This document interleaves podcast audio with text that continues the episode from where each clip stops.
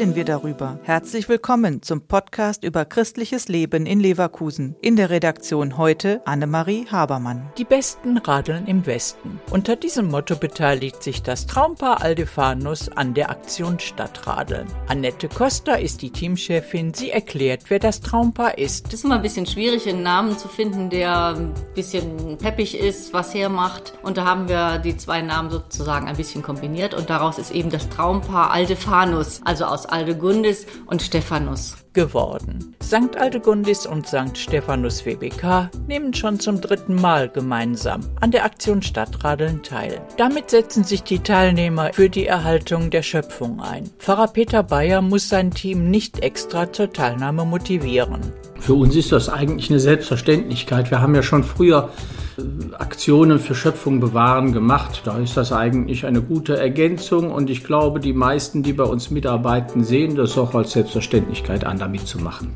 Stadtradeln ist ein Wettbewerb, bei dem es darum geht, 21 Tage lang möglichst viele Alltagswege klimafreundlich mit dem Fahrrad zurückzulegen. Also es ist eine, eine, bundesweite Kampagne, wo die einzelnen Kommunen dran teilnehmen. Und die Stadt Leverkusen nimmt eben in diesem Zeitraum vom 29. Mai bis zum 18. Juni teil. Und man meldet sich im Internet auch an. Und dann ist es ein Wettbewerb, sage ich mal, zwischen den einzelnen Gruppen, die sich in der Stadt Leverkusen melden.